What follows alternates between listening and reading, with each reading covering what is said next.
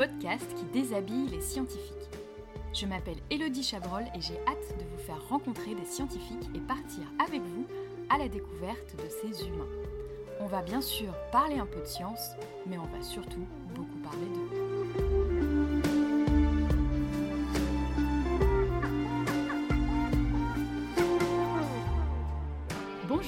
Toutes et à tous, bienvenue dans ce nouvel épisode de Sous la blouse.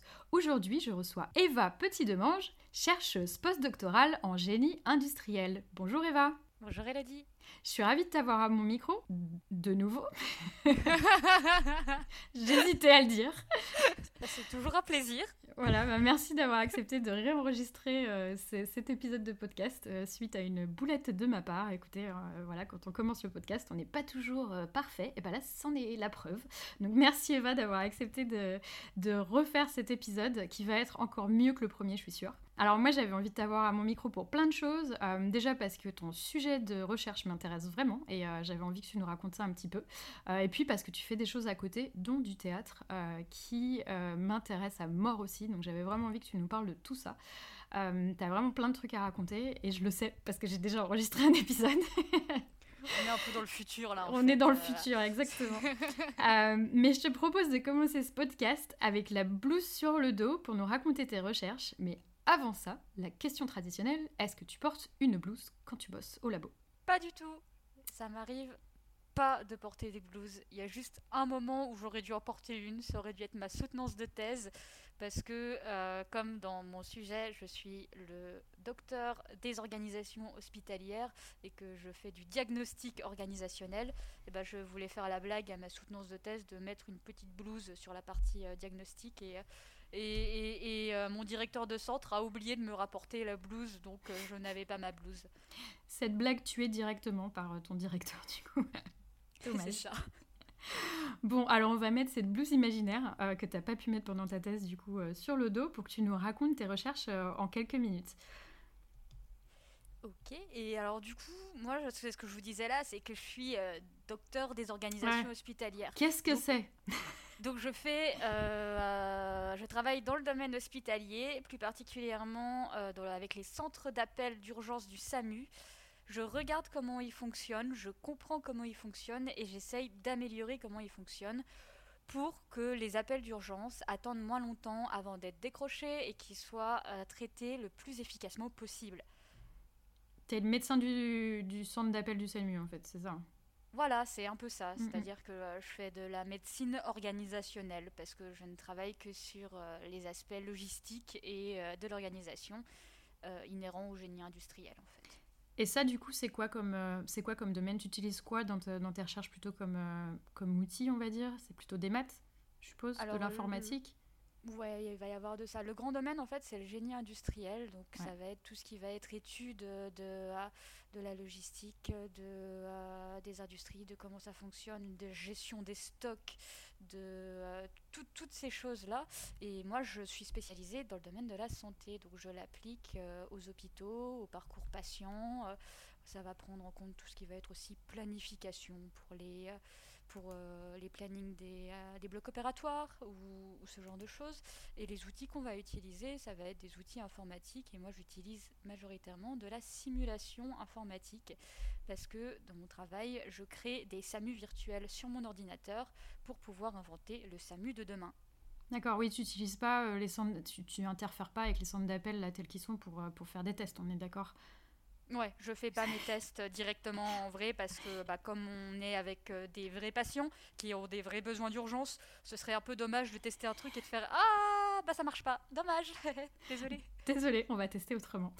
Euh, donc ok, donc des simulations d'appel pour, euh, pour essayer de faire en sorte que, que ça soit plus, pris plus rapidement et mieux. Et du coup, je disais que tu es chercheuse postdoctorale. Alors je voulais juste expliquer ce que c'était rapidement le postdoc parce que bon, les gens qui travaillent dans la recherche connaissent, mais les gens en dehors connaissent pas forcément. Est-ce que tu veux euh, te lancer dans l'explication euh, rapide Le postdoc, euh, généralement, c'est les contrats qu'on a juste après un doctorat pour aller travailler sur des, euh, sur des projets de recherche. Et en fait, c'est des CDD de la recherche qui vont nous permettre de gagner de l'expérience et euh, d'espérer pouvoir postuler sur des, sur des, des postes d'enseignantes-chercheuses, d'enseignants-chercheurs. après, on est des précaires de la recherche. Mais euh, du coup, on continue à travailler sur la recherche. C'est des périodes généralement où on essaye de publier beaucoup pour avoir des super dossiers, pour ensuite pouvoir passer les concours euh, et avoir un poste. Magnifiquement expliqué. Donc enseignant-chercheur ou chercheur d'ailleurs, euh, suivant, le domaine. suivant dans lequel, le domaine dans lequel on est. Et toi, du coup, tu es tout jeune, toute jeune postdoc, tu viens tout juste de soutenir ta thèse, il me semble. Ouais, j'ai soutenu ma thèse début novembre et j'ai du coup commencé mon postdoc début janvier. Et euh, ouais, j'ai soutenu euh, ma thèse pendant une pandémie. Ouais. C'est quand même un peu stylé. C'est ce que j'allais dire. Tu as soutenu en 2020, ça serait quand même une date qui va te rester en tête, à mon avis. Euh, et dans l'épisode 2, pour, euh, pour ceux qui l'ont écouté, ils les connaissent déjà, euh, Mathilde, et on parlait de cette fameuse plateforme Discord que vous avez mis en place, que vous aviez mise en place, pardon, au tout début de la pandémie pour pouvoir mettre les, tous les, les, doctorants en fait en contact les, les, uns avec les autres parce qu'il y en avait plein qui risquaient d'être isolés, de pouvoir travailler, etc. et toi, du coup, tu étais, étais, là aussi au tout début, tu l'as tu l'as mise en place avec, euh, avec Mathilde. Ça t'a apporté des choses euh, pendant cette pandémie, euh, cette, cette plateforme? Avec carrément meilleure chose de mon année 2020. C'était un truc de dingue. Non, mais enfin, la manière dont ça s'est créé, c'est assez drôle. C'est parce que je ne connaissais absolument pas Mathilde autrement que par Twitter et par son podcast via dans ma thèse. J'avais écouté bah, le podcast qu'elle avait fait avec toi. J'avais mmh. fangirlé, bien sûr. et, Et euh, quand j'ai vu que euh, bah, on se faisait confiner et euh, que Mathilde paniquait un peu sur Twitter et bah, elle était inquiète quoi, normal, on l'était tous. du coup, je lui ai envoyé un message pour lui dire bah, si tu veux, dans mon labo, on a fait un truc, c'est on a fait, on a recréé notre labo mais sur Discord. Et comme Mathilde est fidèle à elle-même, tu lui donnes une idée, elle te la prend et mm. elle te la multiplie par mille. bah, elle a dit vas-y, viens, on va plus loin, on fait ça à l'échelle de la France et on le fait pour tous les doctorants.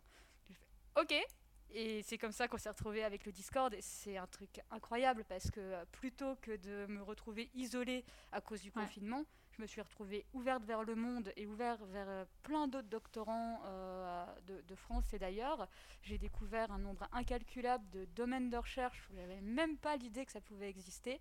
J'ai rencontré des amis, vraiment des, des, gens des gens avec qui je sais que je passerai la reste de ma vie et que c'est bon. Vous êtes coincés les gens. C'est ça, ils ont signé des CDI avec moi, euh, des CDI d'amis. Euh, et, non, c'est un truc de dingue. Et même au-delà de ça, hein, on, a des grosses opportunités professionnelles qui se créent et de l'entraide. Euh, c'est assez génial. Genre, lors de ma rédaction de thèse, à un moment, j'avais j'avais besoin de relecture pour ma conclusion. Comme dans toute bonne rédaction de thèse, j'ai terminé un peu sur les rotules et sur la fin, j'en pouvais Normal. plus. J'avais clairement besoin d'aide. Donc j'ai mis un petit message sur le Discord pour savoir s'il y avait une ou deux personnes qui voulaient bien relire ma conclusion et me dire si elle avait du sens. Ouais. Au et, secours. Euh, et, donc du coup j'ai mis mon, lien euh, vers mon manuscrit euh, pour, pour qu'ils puissent regarder. Et, là j'ai 15 personnes qui se sont connectées sur, sur, mon manuscrit d'un coup pour tous venir relire et, me filer un coup de main. quoi. C'était incroyable. Ça doit être tellement émouvant parce qu'en plus c'est une période où tu es crevé, t'en peux plus, tu bosses sur le même manuscrit depuis des, des semaines t'as dû être tellement ému quand t'as vu ça. Enfin, moi, je sais qu'à mon époque, ça n'existait pas, mais on aurait, j'aurais eu ça, mais j'aurais été, genre, j'aurais pleuré, je crois. Ah, je vais pleurer. Ah, voilà. J'ai clairement pleuré. Bon, bah, c'est réglé. Ouais, non, mais ça doit faire trop plaisir. Euh, ouais. C'est ça, mais euh, ouais, du coup, 2020 était une année difficile, mais dans tous les cas, elle l'aurait été. J'étais en rédaction de thèse, donc c'est jamais une partie de plaisir et c'est euh, c'est comme un accouchement, hein. c'est douloureux. Euh, j'ai pas encore accouché, mais et je, je, suis pas sûre d'avoir envie de le faire, mais j'ai accouché d'un manuscrit de thèse et déjà ça, j'ai bien douillé, donc. Euh, euh, donc c'était quand même une bonne année. Et puis tu as soutenu avec du monde, il me semble. J'ai vu ça. Alors moi j'étais pas dispo, mais j'ai vu ça passer sur Twitter que du coup tu as soutenu. Alors malheureusement, Covid a empêché plein de choses, mais c'est vrai qu'il y, a eu l'arrivée de tous les événements en ligne. Alors c'est moins bien que le réel, mais c'est vrai que ça a permis à des gens d'être là. Ouais, alors je suis très partagée sur cette soutenance parce que euh, Ah. ça m'a fait beaucoup de mal.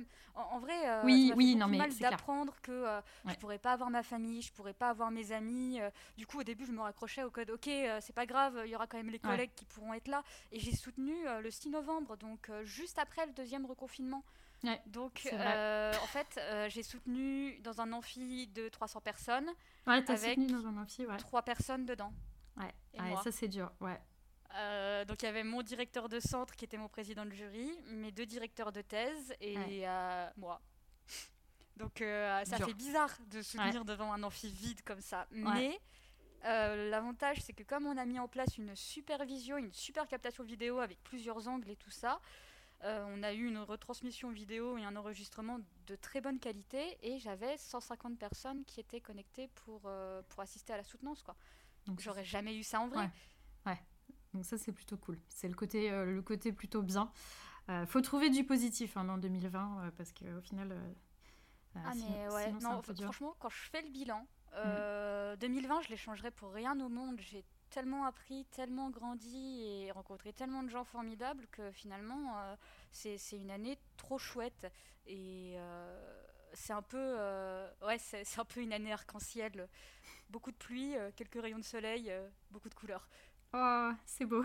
Euh, mais c'est vrai que c'est chouette de, voir du positif euh, qui sort de 2020 quand même. Et moi, j'ai envie qu'on, Voilà, parce que là, c'était la partie un peu science et puis un peu euh, quand même sur toi. On a, semi-enlevé la blouse, on va dire. J'ai envie qu'on enlève la blouse complètement et que tu nous parles vraiment de toi et notamment de ton parcours. Comment euh, t'en es arrivé à travailler là-dessus? Est-ce que tu as toujours voulu bosser sur ce genre de choses? Est-ce que le SAMU, genre, je sais pas, est-ce que tu as vu une ambulance un jour quand tu étais petite et tu t'es dit, tiens, je veux aider l'ambulance à, à arriver plus vite à l'hôpital Je sais pas. Pas du tout. Pour Oh non. la petite histoire, quand... ah non, j'ai un parcours. J'étais très bonne élève quand j'étais au collège-lycée. euh, Ouais. jamais eu de grosses difficultés en cours. Et quand je suis arrivée en terminale, euh, je suis allée voir mes parents et je leur ai dit Bon, euh, bah, j'hésite au niveau de mon euh, orientation. Euh, j'hésite entre aller en, en classe préparatoire de mathématiques ou euh, faire une fac d'art de la scène. Je- J'imagine les pauvres parents. Euh, Ah, ils m'ont un peu répondu Ah Euh, Laisse-nous deux secondes. euh, On va pas te cacher qu'il y a un choix qu'on préfère à l'autre. hein. Tu m'étonnes. Et euh, ouais, ils ont raison, effectivement. hein. J'ai choisi à la fin le- d'aller en, en, en prépa maths parce que Ouais. j'ai pas eu le courage d'aller en, en fac d'art de la scène parce que bah, c'est plus incertain, c'est plus difficile et le, Ouais. le chemin est plus sinueux. Donc euh, je suis pas allée faire du théâtre. Mais ils t'auraient soutenu dans le théâtre quand même. Ils m'auraient complètement soutenu dans le théâtre, ils ont été absolument géniaux là-dessus parce qu'ils m'ont dit mais en fait euh, c'est à toi de choisir, fais ce que tu as envie. Quoi que tu choisisses, nous on sera derrière toi et on t'aidera à aller jusqu'au bout. Mais, euh, mais effectivement, il y en a un où je serais plus serein. Mais si tu pouvais plutôt choisir les maths, ça serait mieux. Bon, un petit coucou papa-maman du coup, euh, au passage. C'est ça. Et euh, alors donc on va parler de théâtre après, parce qu'au final euh, t'as pas vraiment complètement abandonné euh, l'idée. hein. Euh, et puis là, là on va plutôt partir du coup ton parcours. T'étais parti sur des maths, mais t'avais un peu en tête ce que tu voulais faire ou pas du tout? Alors, euh, j'avais une vague idée de ce que je voulais faire. J'étais au lycée et je me disais que, euh, bah, ingénieur, euh, j'avais, je savais pas trop à quoi ça ressemblait, mais ça avait l'air suffisamment large et on avait l'air de pouvoir faire des trucs. Et euh, moi, ce qui m'intéressait, c'était euh, de faire, euh, de travailler pour, pour la planète, donc du coup, de faire du développement durable. Ou, euh, et donc, je- je- j'ai trié les écoles, euh, les concours que j'ai passés, pour avoir des écoles où il y avait du bâtiment à énergie positive dedans. Mhm. Parce que ce qui était important pour moi, c'était de me rendre utile pour la société et de faire un truc qui, qui ait du sens. quoi. C'était vraiment, ce- c'est un truc qui, qui est inhérent chez moi, c'est donner du sens à mes compétences Ouais. et euh, avoir ce sentiment d'utilité. Alors attends, Donc, euh, bâtiment, bâtiment euh, à énergie positive, c'est du, en gros des, par exemple des maisons avec des panneaux solaires, des choses comme ça? Ouais, l'idée en gros, c'est de faire du bâtiment qui produit plus d'énergie qu'il n'en consomme. Ok. Euh, donc j'étais vraiment dans cette optique d'aller faire de l'énergie, euh, du développement durable, euh, tout ça.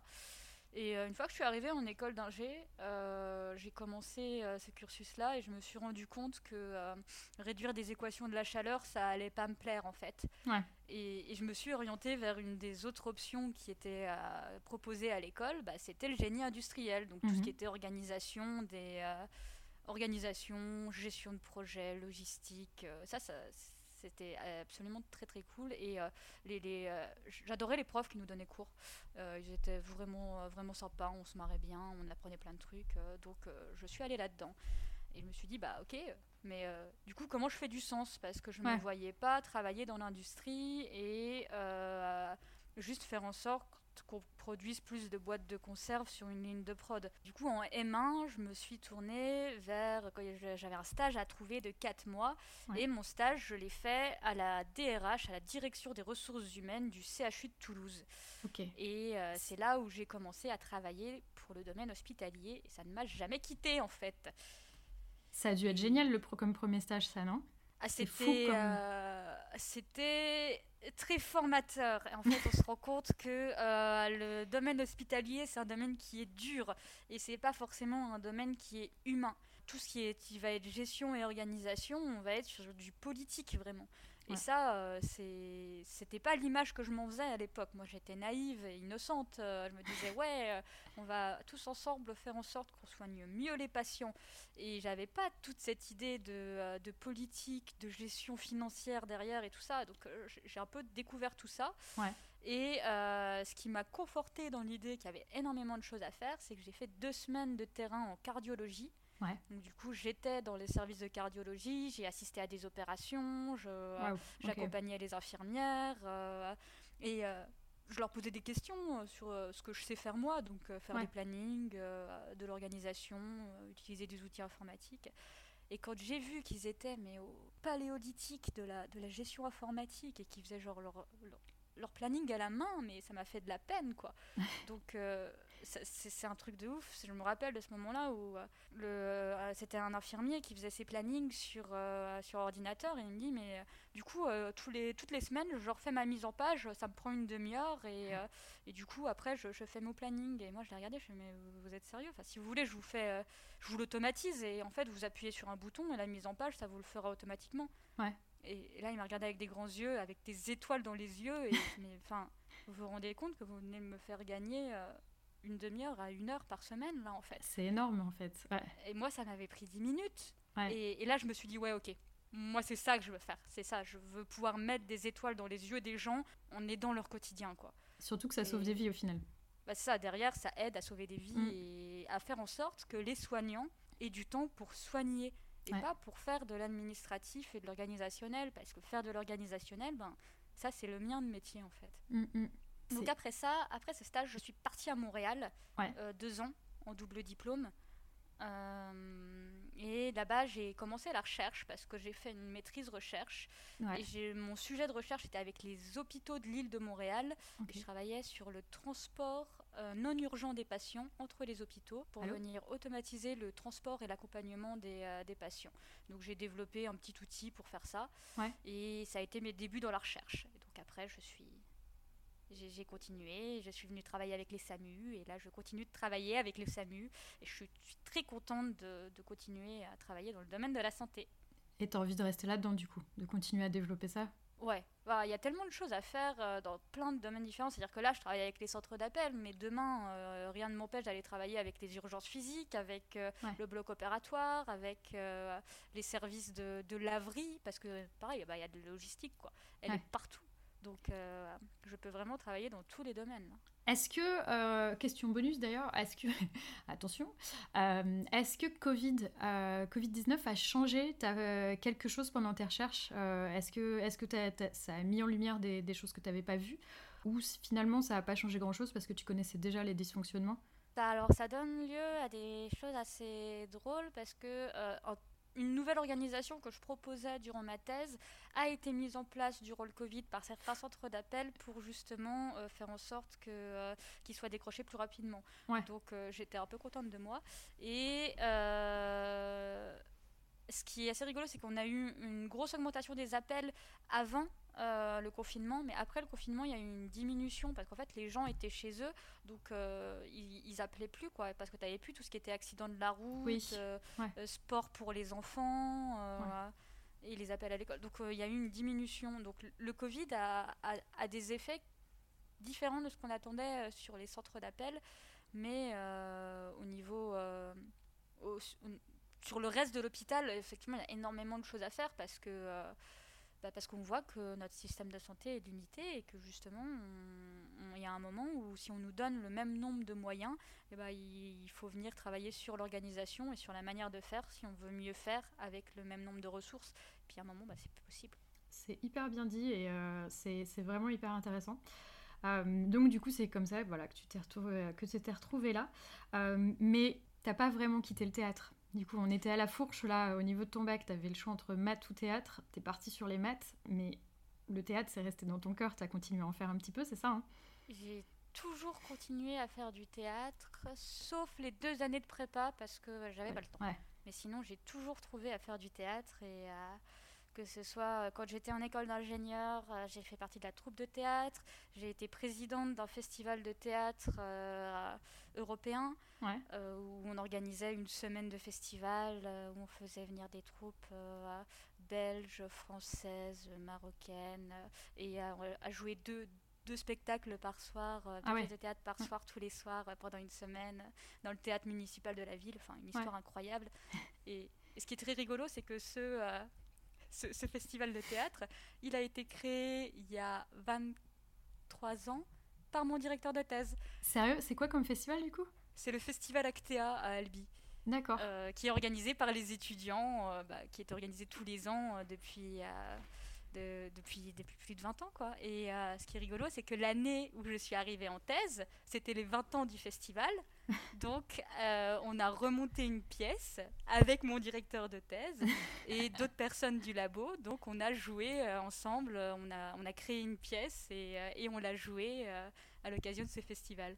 Ah, c'est excellent. Donc au final, euh, ça, tes deux voix se sont, euh, se sont recroisées euh, finalement plus tard pendant ta thèse. C'est excellent cette histoire. Et là, alors on va parler du, du Science Comedy Show juste après, dans lequel tu sévis maintenant. Je peux dire sévir. Hein. Oh ouais, complètement. On va, clairement dominer le monde à un moment ou à un autre. Mais j'espère bien. à la fois. une blague nulle par une blague nulle, on va dominer le monde. Ben, franchement, j'aimerais bien, moi. Avant que tu parles de, de ça, Comment ça t'est venu euh, le théâtre? C'est un truc euh, qui est venu jeune? Comme tu as dit, tu as toujours fait du théâtre? Euh, Je crois que j'ai commencé à faire du théâtre quand j'étais en sixième parce que j'ai fait le club théâtre. Ouais. Et c'est un truc qui m'amuse de jouer un rôle, de jouer dans un imaginaire. Et, j'ai toujours trouvé ouais, de, de, quoi faire du théâtre par exemple, il y a un moment où, j'étais plus dans une troupe de théâtre, mais euh, je faisais de l'animation avec des enfants en colo. Et, euh, et, du coup, bah, je faisais du théâtre parce que quand on organise des grands jeux et que tu crées un imaginaire, euh, mm. bah, tu fais du théâtre en fait. Et ça, et ça c'est très chouette. Et donc, comme ça m'a toujours un peu accompagné, ben, j'en mets un peu partout. Et c'est presque naturel du coup de se dire, bah ouais, on va parler de science en faisant du théâtre. Quoi. Et ça, c'est un truc qui me parle en fait. Carrément. Donc on en arrive au, Science Comedy Show. Euh, moi je suis ultra fan, hein, je vais pas, je vais pas le cacher. Euh, j'ai découvert ça, je crois que c'était en 2018. Euh, je les ai vus pour la première fois. Donc c'est une, troupe de théâtre à Toulouse, dont quasi tous les membres sont des docteurs dans différents domaines. C'est ça? En fait, il y a tous les membres et il y a un magicien. Docteurs. Ouais, même même nos même notre technicien son et lumière est docteur. Euh, et, donc, moi, j'ai découvert à l'époque où vous faisiez des sketchs. Euh, donc, toi, tu n'avais pas encore intégré euh, la troupe, mais c'était des, sketchs, des sketchs de science. Et ce que j'avais trouvé génial, alors je vais fangirler pendant, pendant deux minutes là, mais ce que j'avais trouvé génial, c'est que pendant quelques années, j'étais à Londres et il y avait eu du stand-up de science. Et j'avais été assez déçue parce que ça tournait généralement en moquerie des scientifiques ou moquerie de la science. C'était pas forcément euh, faire passer euh, un, concept de science en quelques minutes euh, grâce au théâtre, c'était vraiment un peu du stand-up de tiens, on va se moquer de tel domaine ou de tel domaine aujourd'hui. Et du coup, ça dommage, il y a déjà suffisamment de, de, choses qui se moquent des scientifiques, donc j'avais envie de me dire, je suis sûre qu'il y a des scientifiques qui peuvent parler de leurs concepts et de leur science façon théâtrale hyper cool. Et euh, j'avais découvert ça à Toulouse euh, quand j'y étais allée. J'étais allée voir carrément et il y avait un spectacle. J'étais trop contente que ce soit le bon timing. J'avais vu le spectacle, mais j'étais restée sur les fesses. Alors tu me diras, quand tu es assise au théâtre, c'est mieux d'être sur les fesses. mais euh, ça, m'avait mise sur les fesses parce que à chaque fois, c'est, en tout cas ces sketchs-là, c'était faire passer une notion de science. Euh, il y avait tous les domaines. Donc, tu vois, moi qui suis plutôt biologie, généralement, voilà, je suis plutôt euh, bio, euh, sciences de la vie, etc. Mais il y avait tout. Il y avait Andrea qui a, fait un slam donc Kel qui est plutôt sciences sciences humaines, c'est histoire, hein, c'est ça Andrea? Elle est en histoire, c'est ça. Elle m'avait mis les larmes aux yeux et c'était un bon mix de sketch qui était plutôt, plutôt drôle. Plutôt, plutôt sympa avec des jeux de mots, avec des choses comme ça, à des trucs vraiment poignants. Tout un, mix de plein de choses et franchement, j'en ai pris plein les oreilles. Euh, c'était, vraiment génial. Euh, et, moi, j'ai envie justement que tu, tu, me parles un peu de ce que tu fais dans cette troupe et puis surtout, euh, comment tu prends ton inspiration pour les sketchs. Donc, déjà, tu as rejoint cette troupe quand? J'ai rejoint cette troupe après avoir participé à Ma thèse en 180 secondes en 2019. Ouais. 2018. 2019. 2019, c'est ça. Ouais. la, la galère, les, dates, ça devient terrible. Euh, et, il se trouve que euh, la personne qui nous a coaché euh, pour MT 180, c'est Mathieu Pouget et c'est le metteur en scène du Science Comedy Show. Et donc à l'issue de ça, j'ai participé à la Nuit européenne des chercheurs. Ouais. Euh, en tant que dealer de science. Parce que ce que tu as vu, euh, le Science Comedy Show, c'est notre premier spectacle. C'est euh, du, du, One Scientist, One Man Show, One Scientist Show. Donc c'est des sketchs où à chaque fois... Un, un, scientifique vient nous raconter sa, sa, vie de scientifique, quelque chose de, sur sa vie de scientifique.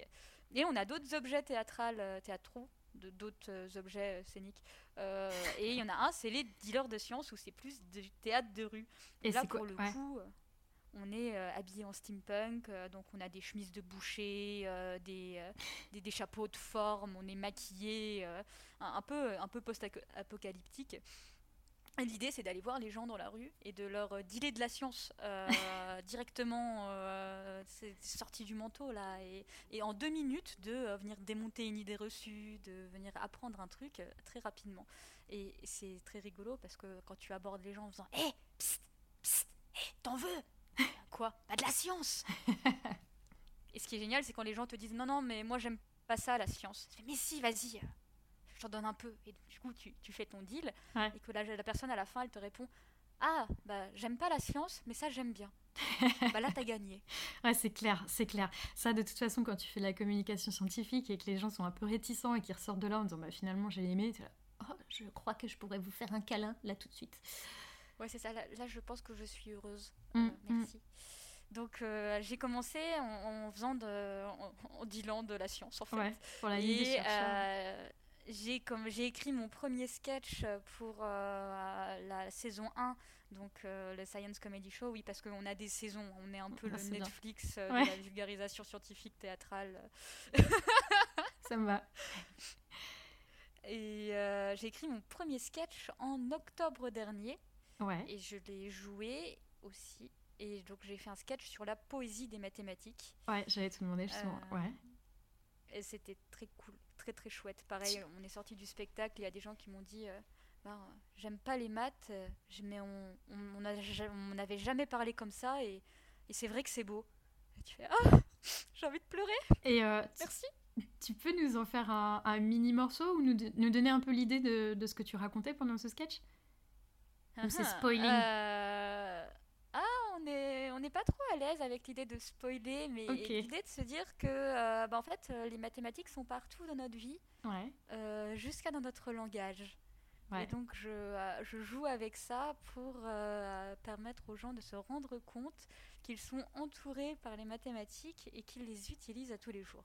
Ah ben voilà, ça c'est parfait. Tu spoil pas, mais tu t'expliques un peu, tu, tu donnes juste envie. C'est un petit teaser Netflix, quoi c'est ça. Et euh, j'ai aussi écrit un sketch pour notre euh, deuxième, notre saison 2, qui est le Dark Science Show. Où là, pour le coup, on est plus sur euh, une pièce de théâtre avec des scènes où on joue le dernier repas avant la fin du monde.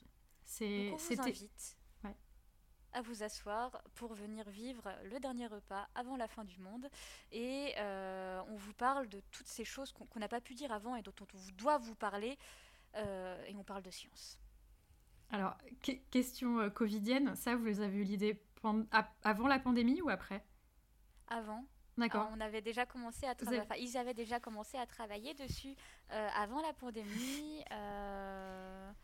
Ouais, ouais, bien un an avant. Ah, cette idée de fin du monde, non, c'était juste pour savoir, tu vois, si Covid vous avez, euh, vous avez euh, C'est pas notre inspiré. faute, euh, promis, c'est ouais. pas nous. Si, bah, c'est un, peu vous, c'est un peu vous du coup, parce que vous aviez prévu la fin du monde juste avant la pandémie quand même, hein, je veux pas dire. Euh, on n'y est pour rien. Je, je- je nous dédouane de toute responsabilité. Et donc, euh, le Dark Science Show, ok, donc ça c'est la suite, euh, j'ai pas vu et euh, j'ai j'ai vraiment, euh, ça c'est un, de mes, euh, un de mes gros rêves, c'est euh, de vous faire venir à Paris, euh, que vous puissiez faire une représentation à Paris. Ça, ça serait, euh, ça serait juste génial. Ben, on, on a hâte aussi de pouvoir Ouais. faire ça et de pouvoir rejouer. Et, euh, Ouais. et dès qu'on aura l'occasion de rejouer, euh, ben, on va repartir des plus belles euh, pour, pour pouvoir continuer à, à monter sur les planches, quoi, parce que c'est quand même absolument génial. Et c'est absolument génial de vous voir. De toute façon, dans les descriptions euh, du podcast, vous allez euh, trouver les liens pour, euh, pour le Science Comedy Show. Et donc, quand tu écris tes sketchs, comment t'es inspiré L'inspiration, elle vient pendant que tu fais de la science ou Vas-y, donne-nous un exemple d'inspiration de, sketch. Alors, j'ai des exemples où, je lis un livre et où, je me dis ah ouais non ça c'est trop bien, il faudrait en parler. Mais après il y a d'autres exemples plus euh, quotidiens, disons-nous. Euh, par exemple, je suis en train de trier mes chaussettes et de ranger, euh, de ranger ma lessive. J'ai horreur de ranger ma lessive. Puis du coup, tu te demandes bah, qu'en fait comment comment je fais pour trier mes chaussettes le plus rapidement possible et tout. Et tu te dis que doit bien y avoir des algorithmes de tri parce que c'est un truc.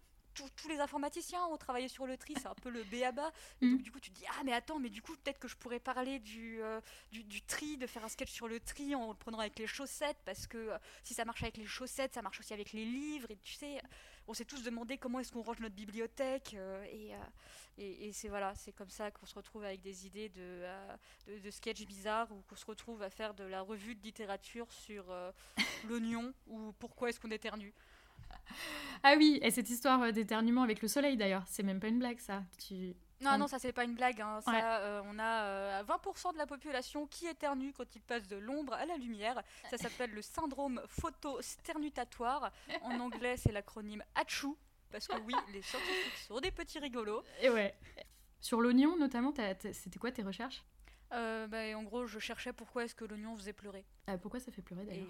Et, et ça, ça fait pleurer parce que en gros, euh, quand tu coupes ton oignon, ça vient éclater sa structure et euh, ça va libérer des molécules qui contiennent notamment du, euh, du sulfure et euh, elles sont hydrophiles, donc elles, ça aime l'eau, donc ça va Ouais. directement dans tes yeux Ouais. et ça pique.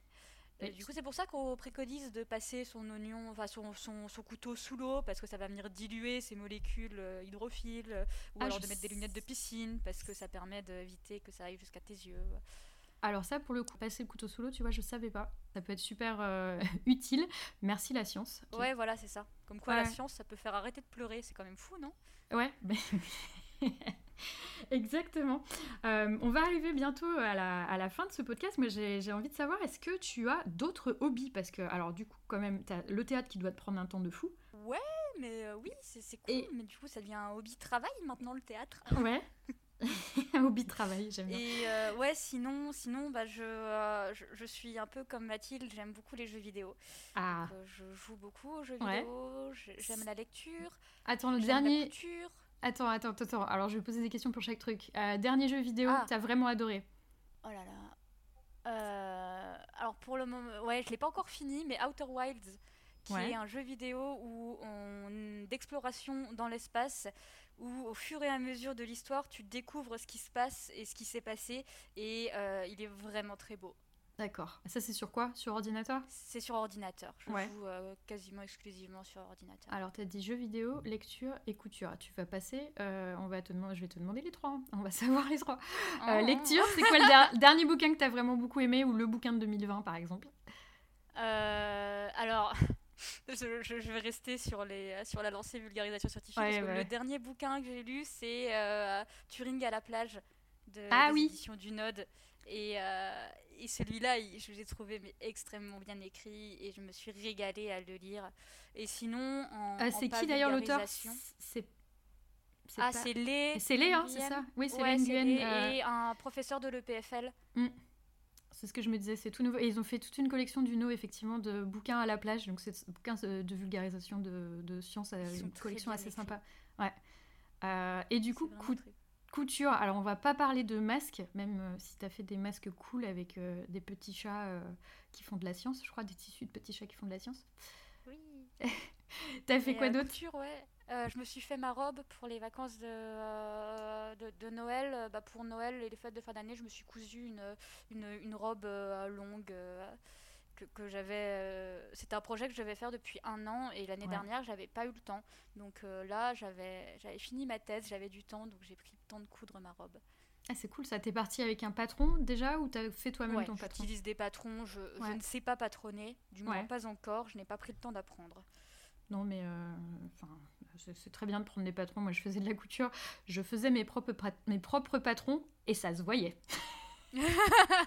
J'ai envie de Il y a dire. des gens qui, qui, qui le font très bien et, euh, et ça ne me dérange absolument pas de les payer Ouais. pour faire du bon travail. Bah, exactement, prendre des patrons déjà faits. euh, Après, tu peux apprendre, je pense, à, à dessiner tes propres patrons, mais c'est vrai que voilà, prendre des patrons déjà faits, euh, c'est. Ça marche aussi. Ouais, ouais, ouais. Déjà, coud- coudre, ça prend déjà du temps et tout, donc euh, voilà, c'est- bien. Si tu as déjà des formes, tu sais à peu près où tu vas aller, euh, ça rend plutôt pas mal. Mais écoute, est-ce que, que tu as un mot de la fin pour nous Parce que là, je pense qu'on arrive à la fin de ce podcast. On, on a raconté plein, plein de Ah. choses euh, top. Euh, J'ai vraiment trop hâte de le partager. Est-ce que tu as, des choses euh, que tu avais envie de raconter? La limite, je terminerai en disant que, euh, en reprenant des mots que j'ai utilisés à ma soutenance, et en disant que je crois fondamentalement à la théâtralisation de la pédagogie et au fait que tout le monde puisse tout comprendre. Euh, il faut juste l'expliquer de la bonne manière. Ouais. C'est beau comme mot de la fin euh, de, de- de culture scientifique. En gros, euh, moi je dis, euh, alors moi je parle plutôt aux scientifiques et je dis il n'y a pas de science pas vulgarisable. Par contre, ça dépend du. Il y a plus ou moins de boulot pour la vulgariser, tu vois, de, de réflexion. Mais c'est exactement la même chose. Ce qui est marrant, c'est que moi je prends la côté chercheur et toi c'est l'autre côté. Mais tout est, tout le monde peut tout comprendre en gros. euh, S'il y a un petit peu de travail qui est, qui est fait, quoi. C'est ça, il faut, il faut se Ouais. donner les moyens, mais euh, si la personne en face euh, n'a pas compris, euh, bah, c'est qu'on a mal expliqué. Quoi. Ouais, je suis tout à fait d'accord avec toi. C'est un beau mot de la fin. Euh, dans les descriptions, de toute façon, je mettrai, euh, tous les liens euh, vers tout ce que tu as raconté, puis notamment Science Comedy Show pour que les gens puissent vous suivre sur les réseaux. Et puis, en espérant que cette pandémie termine rapidement, probablement, peut-être venir vous voir sur scène s'ils sont dans le coin de Toulouse, ou peut-être ailleurs, si jamais vous vous produisez ailleurs. En tout cas, Eva, merci beaucoup d'avoir partagé tout ça avec moi et puis avec tous ceux qui vont, qui vont nous écouter. Un grand merci et puis à très bientôt. Merci à toi. Voilà, ça y est, c'est tout pour cet épisode de Sous la blouse. J'espère que vous l'avez apprécié. N'hésitez pas à le noter sur votre plateforme de podcast préférée et à le partager. En attendant, vous pouvez me retrouver sur Twitter, at sous la blouse, et sinon, à très bientôt pour un prochain épisode.